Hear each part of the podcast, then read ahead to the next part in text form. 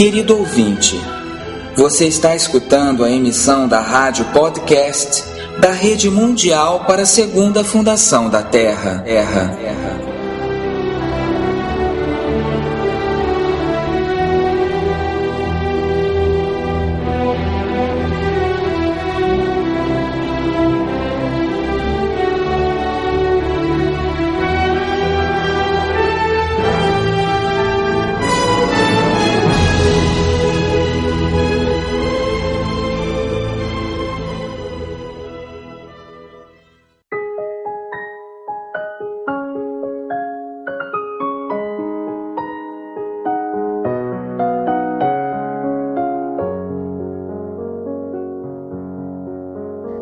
Teoria do karma se baseia na ideia de recompensar o indivíduo pela injustiça da vida e da natureza.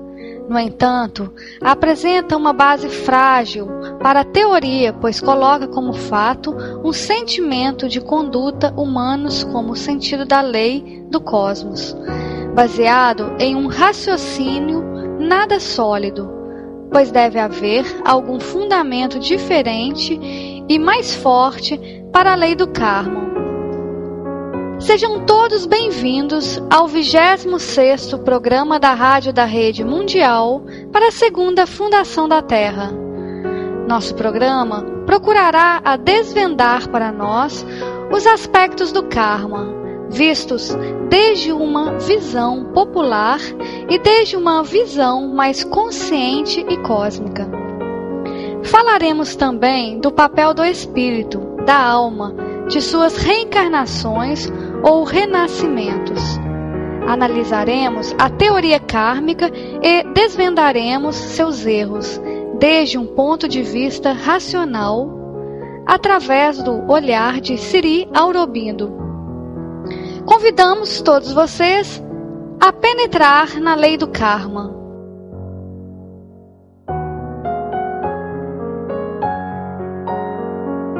Lembramos a todos que a Segunda Fundação é uma instituição sem fins lucrativos, que não pede dinheiro a nenhuma pessoa e respeita o ritmo e a opinião daqueles que colaboram com ela.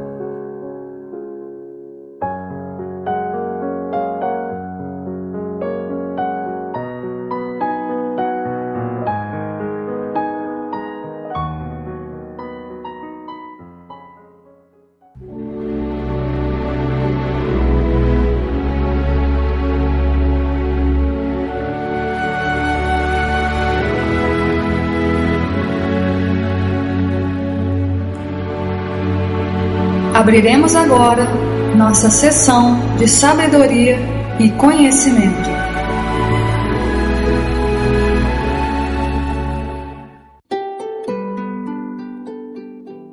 Supõe-se comumente que a reencarnação tem dois aspectos, metafísico e moral. Um aspecto de necessidade espiritual, um aspecto de justiça cósmica e disciplina ética. A alma está na Terra como resultado do desejo e da ignorância. Há de permanecer na Terra ou retornar a ela, sempre na medida em que não se tenha cansado do desejo e não tenha despertado ao fato de sua ignorância e ao verdadeiro conhecimento.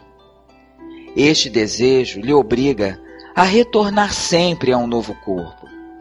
Deve seguir sempre a roda giratória do nascimento até que se ilumine e libere.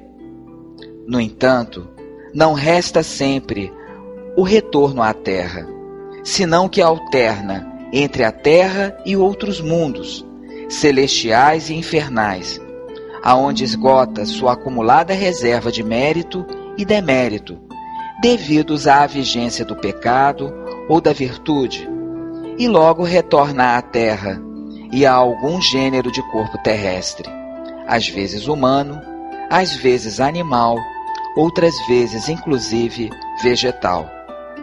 A natureza desta nova encarnação e suas andanças são determinadas automaticamente pelas ações passadas da alma, pelo karma.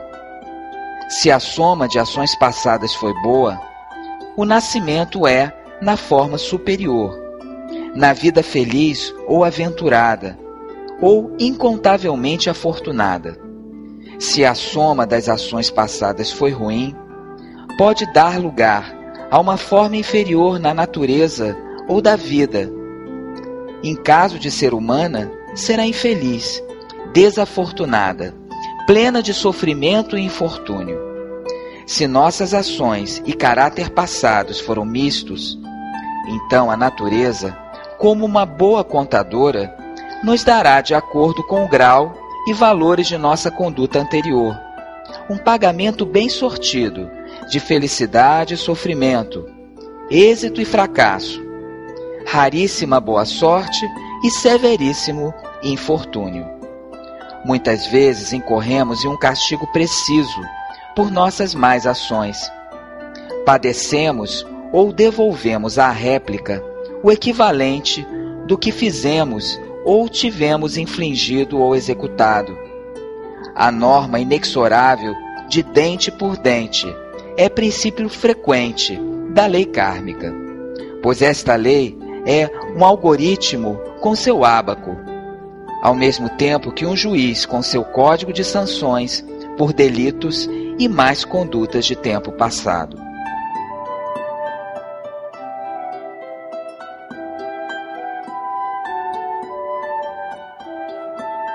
Estas são meras noções populares e não dão base ao raciocínio filosófico, nem respondem à indagação no verdadeiro significado da vida. Um vasto sistema do mundo que existe só como uma conveniência para o giro interminável na roda da ignorância, sem saída alguma, salvo uma oportunidade final de escapar dele não se trata de um mundo com alguma razão real para a existência. Um mundo que cerne somente como uma escola de pecado e virtude e que consiste em um sistema de recompensas e castigos, não produz chamada algum à nossa inteligência. Nossa alma ou espírito, se é divina, imortal ou celestial, não pode ser enviada unicamente para ser colocada a aprender este gênero de tosca e primitiva educação moral. Se, por outro lado, se tratou de um ser proveniente do infinito que surge para alguma finalidade cósmica, na obscuridade da matéria e no crescimento para o autoconhecimento dentro dela sua vida aqui e significado dessa vida deve ser algo mais que a de um adolescente mimado e açoitado por vias virtuosas. Deve ser um crescimento desde uma ignorância assumida, em posse de sua plena estrutura espiritual, como passagem final dentro de uma consciência imortal, conhecimento fortaleza, beleza, pureza e poder divino. E para um tal crescimento espiritual, essa lei de karma torna-se pueril em demasia. Ainda que, se a alma é algo criado, um ser infantil que há de aprender da natureza e crescer na imortalidade, isso deve ocorrer mediante uma lei maior de crescimento e não mediante algum código divino de justiça primitiva e bárbara. Esta ideia de crescimento e não mediante algum código divino de justiça primitiva e bárbara. Esta ideia de karma é construção da menor porção da mente vital humana, preocupada em suas insignificantes regras, de via de seus desejos, alegrias e pesares, e erigindo frágeis normas em lei e objetivo cósmicos. Essas noções não podem ser aceitáveis para a mente pensante tem com demasiada evidência o selo de uma construção idealizada por nossa humana ignorância.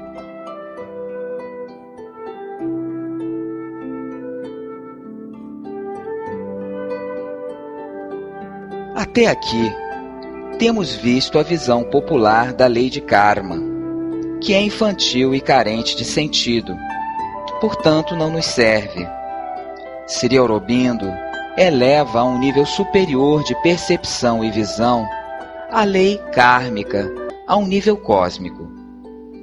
Nos diz Sri Aurobindo, todas as energias da natureza devem ter sua consequência natural. O ser, a natureza e circunstâncias da vida do homem são o resultado de suas próprias atividades internas e externas não algo fortuito e inexplicável. Cada ser colhe o que planta. Esta é a lei e cadeia do karma, da ação, da obra da natureza energia, e dá um significado ao curso total de nossa existência. O karma passado e presente do homem deve determinar seu futuro e suas andanças e circunstâncias, pois estes também devem ser o fruto de suas energias tudo o que fez e foi no passado, deve ser criador de tudo o que é hoje e do que experimenta em seu presente. E tudo o que é e realiza no presente deve ser criador do que ele será e experimentará no futuro. O homem é o criador de si mesmo. Tudo isto é perfeitamente racional e sem exceções, tão longe quanto queira levar-se a lei de karma pode aceitar-se como um fato, como parte da maquinaria cósmica.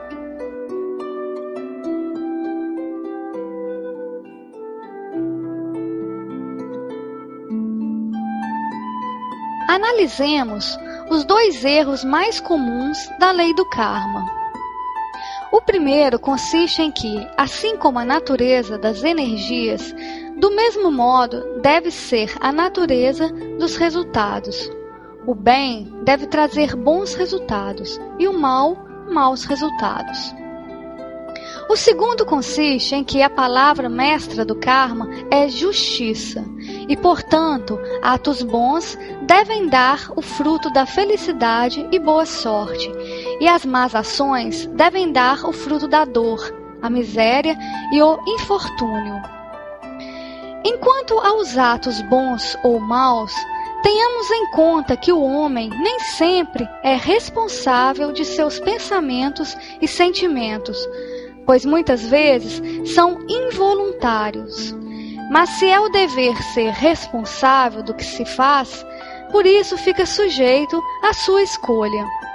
São principalmente suas ações as que constroem seu destino. Elas são seus determinantes principais e mais potentes de seu ser e seu futuro. Esta é a lei total do karma.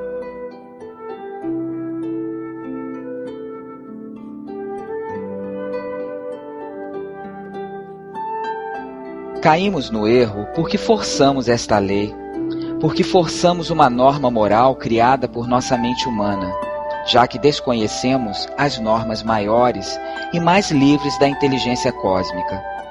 Atribuímos à lei do karma dois valores morais: bem e mal, pecado e virtude, felicidade e sofrimento, infortúnio e boa sorte, e deduzimos que, pelo valor egoístico assinalado a cada um deles, deve haver recompensa para um ou castigo para o outro.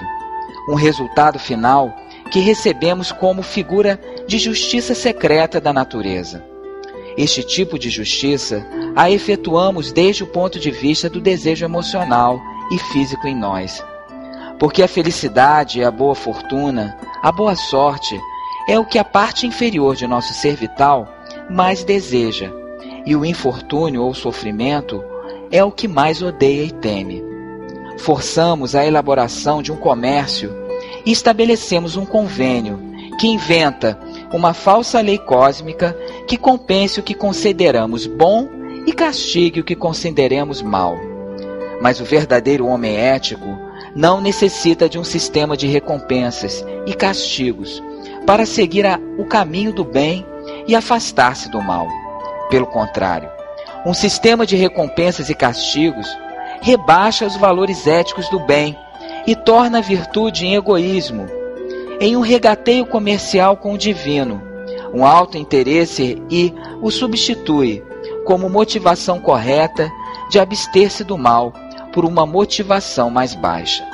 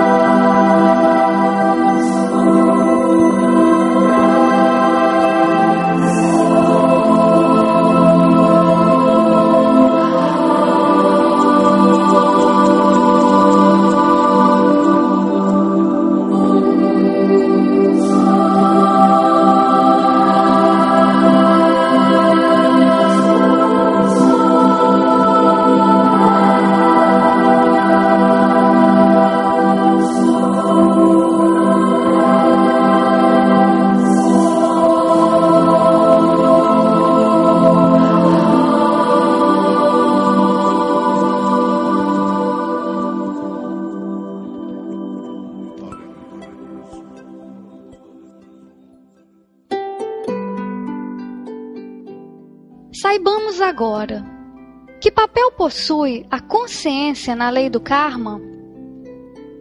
A lei ou cadeia do karma é só uma maquinaria externa e não pode elevar-se a uma posição maior como a determinante único e absoluto das obras vitais do cosmos, a não ser que o próprio cosmos seja inteiramente mecânico. Muitos certamente sustentam que tudo é lei e processo, e não há ser ou vontade conscientes em ou detrás do cosmos. Mas tudo não é lei e processo. Há também um ser e uma consciência. Não há só uma maquinaria, senão também um espírito nas coisas. Não só natureza e lei do cosmos, senão também uma alma na criatura natural. Se isto não fosse assim, não poderia haver renascimento de uma alma, nem campo para uma lei do karma. Mas a verdade fundamental de nosso ser é espiritual e não mecânica deve ser nosso eu, nossa alma, a que fundamentalmente determine sua própria evolução. E a lei do karma só pode ser um dos processos que usa essa finalidade. Nosso espírito, nosso eu, deve ser maior que seu karma.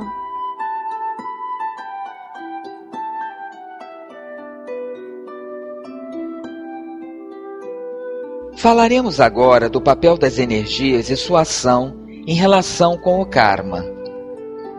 A ação da energia cósmica é complexa e as mesmas forças podem atuar de diferentes modos, de acordo com as circunstâncias, com a necessidade do ser, com a intenção do poder cósmico em sua ação. Nossa vida é afetada não só por suas próprias energias, senão também pelas energias dos demais e por forças universais. E todo este vasto intercâmbio não pode ser determinado em seus resultados somente pelo único fator de uma lei moral todo governante e sua exclusiva atenção aos méritos e deméritos pecados e virtudes dos seres humanos individuais. Nem a boa sorte e o infortúnio, nem o prazer e a dor, nem a felicidade e a miséria e o sofrimento podem tomar-se como se existissem meramente como incentivos ou dissuasivos do ser natural em sua escolha do bem e do mal. É para a experiência, para o crescimento do ser individual que a alma entra no renascimento. Alegria e pesar, dor e sofrimento, sorte e infortúnio são partes dessa experiência, meios desse crescer. Inclusive, a alma pode, de por si, aceitar ou escolher a pobreza, o infortúnio e o sofrimento como auxiliares de seu crescimento como estimulantes de seu rápido desenvolvimento, e rejeitar a riqueza, a prosperidade e o bem que se tornam êxito como perigosos e conduzentes ao relaxamento de seu esforço espiritual.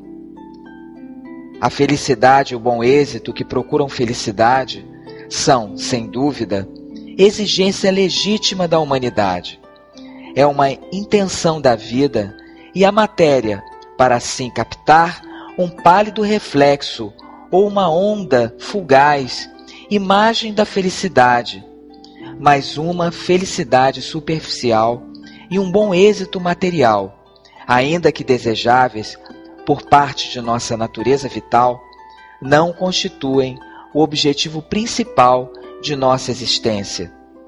Se essa houvesse sido a intenção, a vida se tornaria algo disposto de outro modo no ordenamento cósmico das coisas.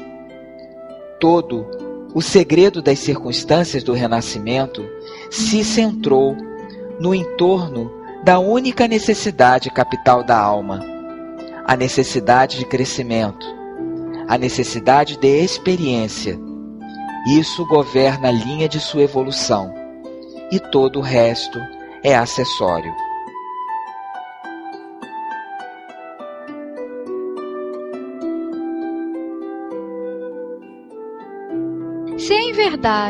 O renascimento fosse governado por um sistema de recompensas e castigos, se a intenção total da vida fosse ensinar ao espírito corporizado a ser bom e moral, supondo que essa seja a intenção na dispensação do karma, e não se trata do que parece nesta apresentação dele, uma lei mecânica de recompensa e retribuição, sem significado nem propósito, reformadores.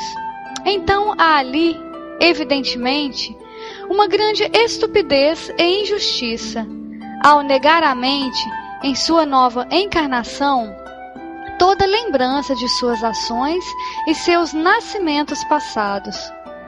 Pois isso priva o ser renascido de toda probabilidade de compreender porque é recompensado ou castigado, ou de retirar algum benefício da lição, do proveito da virtude e do proveito do pecado que se lhe concedeu ou infringiu. Inclusive, muitas vezes a vida parece ensinar a lição oposta, pois ele vê os bons sofrerem por sua bondade e os maus prosperar por sua maldade. Torna-se mais provável que se incline por este sentido perverso, porque ele não tem a lembrança de um seguro e constante resultado da experiência que lhe demonstre que o sofrimento do homem bom se deve a seu passado de maldade e a prosperidade do pecador se deve ao esplendor de suas virtudes passadas. De modo que a virtude é a melhor política e passa a ser o modo querido para qualquer alma razoável e prudente que entre nesta dispensação da natureza.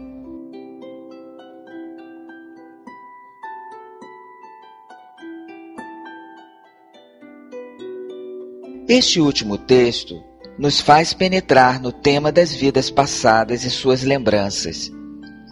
Se a alma vem para evoluir a este mundo uma e outra vez, em seus múltiplos renascimentos, a pergunta é evidente. Então, por que não conservamos as lembranças e conhecimentos apreendidos em outras vidas? Por que não prolongamos nossa personalidade atual ou passada e crescemos a partir do sabido? A alma iria mais depressa em sua evolução. Por que estas afirmações não são possíveis? Aclaremos o tema. Qualquer lembrança persistente ou completa da vida ou vidas passadas poderia ser uma cadeia e um sério obstáculo. Trataria-se de uma força para o prolongamento do velho temperamento, caráter, preocupações e uma tremenda angústia entorpecendo o livre desenvolvimento da nova personalidade e sua formulação de nova experiência. Uma clara e detalhada memória dos passados ódios, amores, rancores, apegos, conexões. Seria igualmente uma estupenda inconveniência, pois ataria o ser renascido a uma inútil repetição ou a uma compulsiva continuação de seu passado superficial obstruindo-o pesadamente em seu florescimento de novas possibilidades desde as profundezas do espírito. Se em verdade um aprendizado mental das coisas fosse o miolo do assunto, se esse fosse o processo de nosso desenvolvimento, a memória teria grande importância. Mas o que ocorre é um crescimento da personalidade da alma e um crescimento da natureza. Neste processo, a memória consciente não torna-se de importância. A lei que nos priva da memória de vidas passadas é uma lei da sabedoria cósmica e serve à sua finalidade evolutiva. Não a prejudica.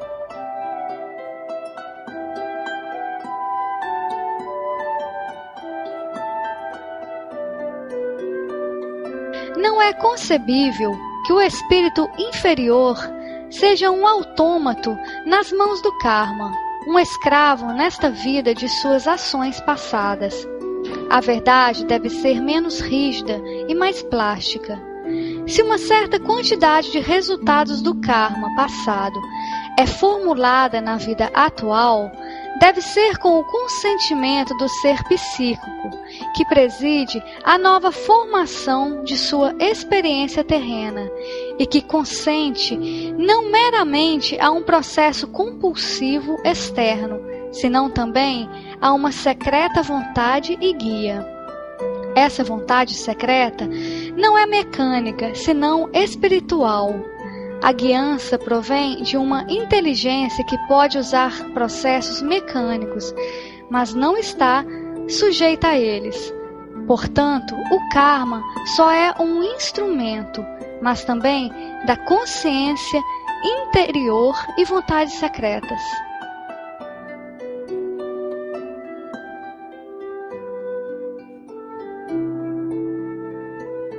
Podemos parar a cadeia do karma e renascimento? O destino que ata nosso ser físico o ata na proporção e medida em que uma lei maior não intervenha.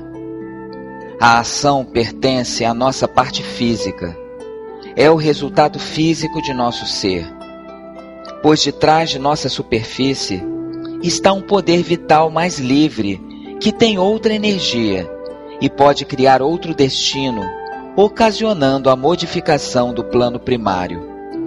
E quando a alma e o eu emergem, quando nos convertemos em seres conscientemente espirituais, essa mudança pode anular ou remodelar totalmente o gráfico de nosso destino físico. O karma, então, ou ao menos alguma lei mecânica do karma, não pode ser aceito como o único determinante das circunstâncias e da maquinaria total do renascimento e de nossa evolução futura.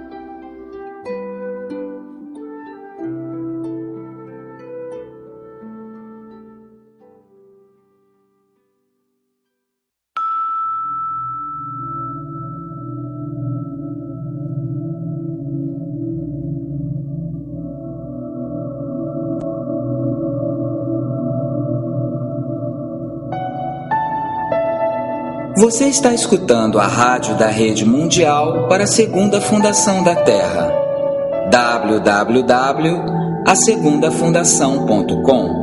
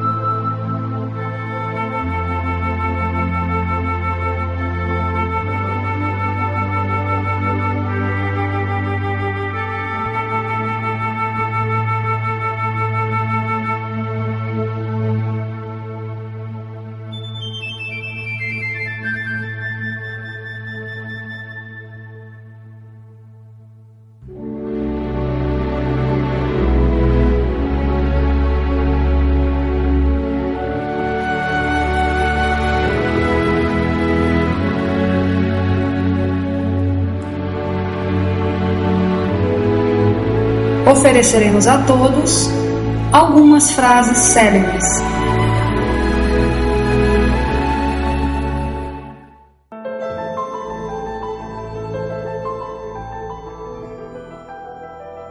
A ética, a manutenção das normas humanas de moralidade não pode ser a única preocupação da lei cósmica, nem o único princípio determinante do trabalho kármico.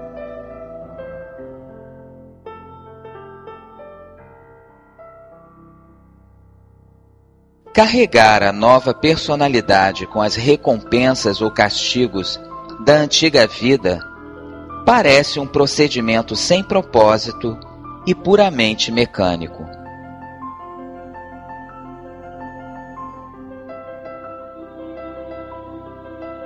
As tragédias do coração e do corpo são os prantos das crianças motivados por seus pequenos pesares e seus brinquedos quebrados.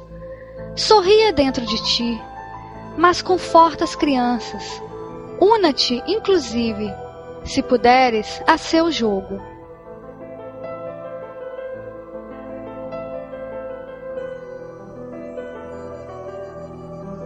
Não odeies o opressor, pois, se é forte, teu ódio aumenta sua força de resistência, e se é débil, teu ódio foi desnecessário.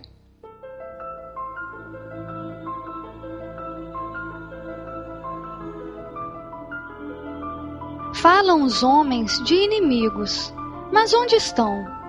Só vejo lutadores de um partido e de outro na grande arena do universo.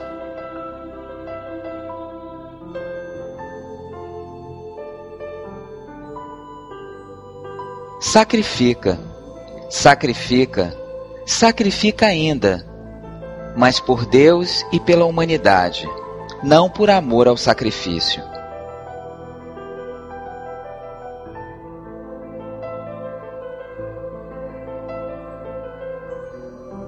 Frequentemente, o altruísmo não é senão a forma mais sublime de egoísmo.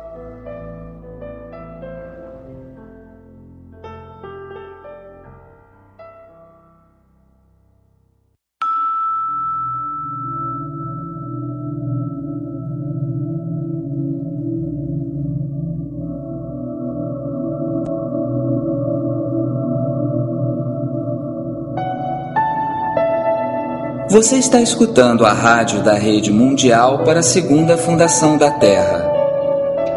Para colaborar com este movimento ou receber informação, Contacte conosco através de radio@asegundafundação.com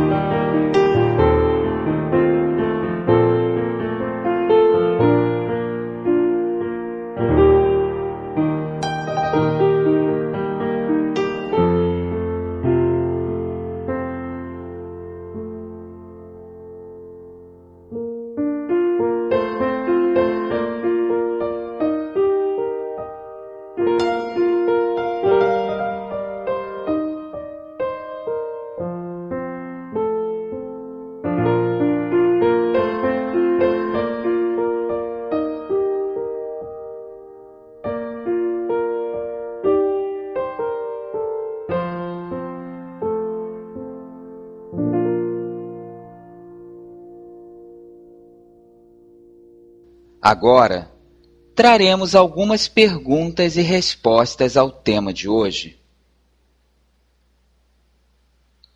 Perguntaram a Krishnamurti: O que é o karma? Karma é uma das palavras peculiares que usamos, é uma dessas palavras em que nosso pensamento se encontra preso. O homem pobre tem que aceitar a vida dentro de uma teoria.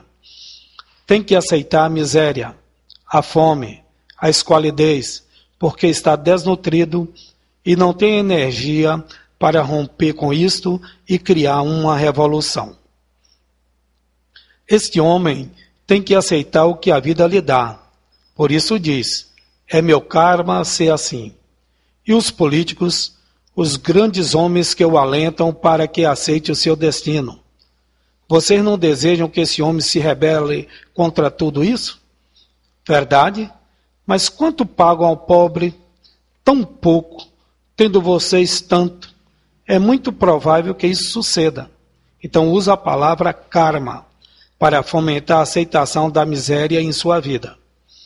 O homem é educado, o que alcançou o êxito, o que herdou, o que chegou acima das coisas, que tem poder, posição e os meios de corrupção, ele também diz: é meu karma. Trabalhei em uma vida anterior e agora estou colhendo o prêmio de minhas ações passadas. Mas qual é o significado do karma? Aceitar as coisas como estão? Compreendem? Acaso karma Quer dizer aceitar as coisas sem questioná-las? Sem uma possibilidade de rebelião? Essa é a atitude que todos temos. Assim que já pode ver quão facilmente certas palavras se tornam uma rede na qual ficamos presas, agarradas, porque não estamos realmente vivos. O verdadeiro significado da palavra karma não pode entender-se como teoria. Sabem? A mente comparativa é a mais estúpida de todas as mentes, porque não raciocina, não reflete, só diz: li o livro tal e tal, e o que você diz é o mesmo. Quem diz isso deixou de pensar. Já não investiga para não descobrir o verdadeiro, para descobri-lo sem ter em conta o que pode haver dito algum livro, ou guru em particular. O essencial, então, é descartar todas as autoridades, investigar, descobrir, não comparar. A comparação é o culto da autoridade. É imitação, não há reflexão, raciocínio. O comparar constitui natureza de uma mente que não está desperta para descobrir o que é verdadeiro. Vocês dizem, é assim, é como disse Buda, e pensam que desse modo resolveram seus problemas. Mas para descobrir a verdade, qualquer coisa, alguém tem que ser ativo, vigoroso, tem que confiar em si mesmo. E não podemos ter confiança em nós mesmos, enquanto estejamos pensando comparativamente. Por favor, escutem isso. Se não confiam em si mesmos, perdem todo o poder de investigar e descobrir o verdadeiro. Essa confiança em si mesmo traz certa liberdade no que descobrimos. E essa liberdade nos é negada quando estamos comparando. Certa vez, Nirodbaran perguntou a Shri Aurobindo Novamente a alma agrupa todos os elementos essenciais de suas experiências na vida e reúne em seus invólucros o tanto de seu karma como seja possível para suas experiências exteriores em uma nova vida? Sim, é correto. Então, a alma pode falhar se escolhe demasiado de seu karma e precisa evoluir mais e mais através de mais experiência? Sim.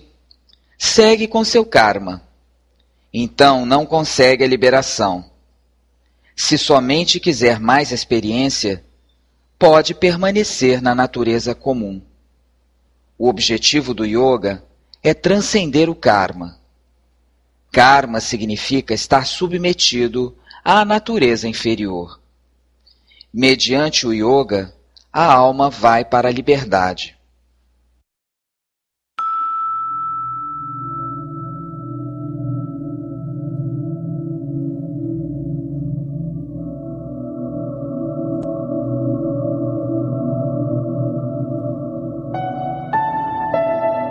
Você está escutando a rádio da Rede Mundial para a Segunda Fundação da Terra. www.asegundafundação.com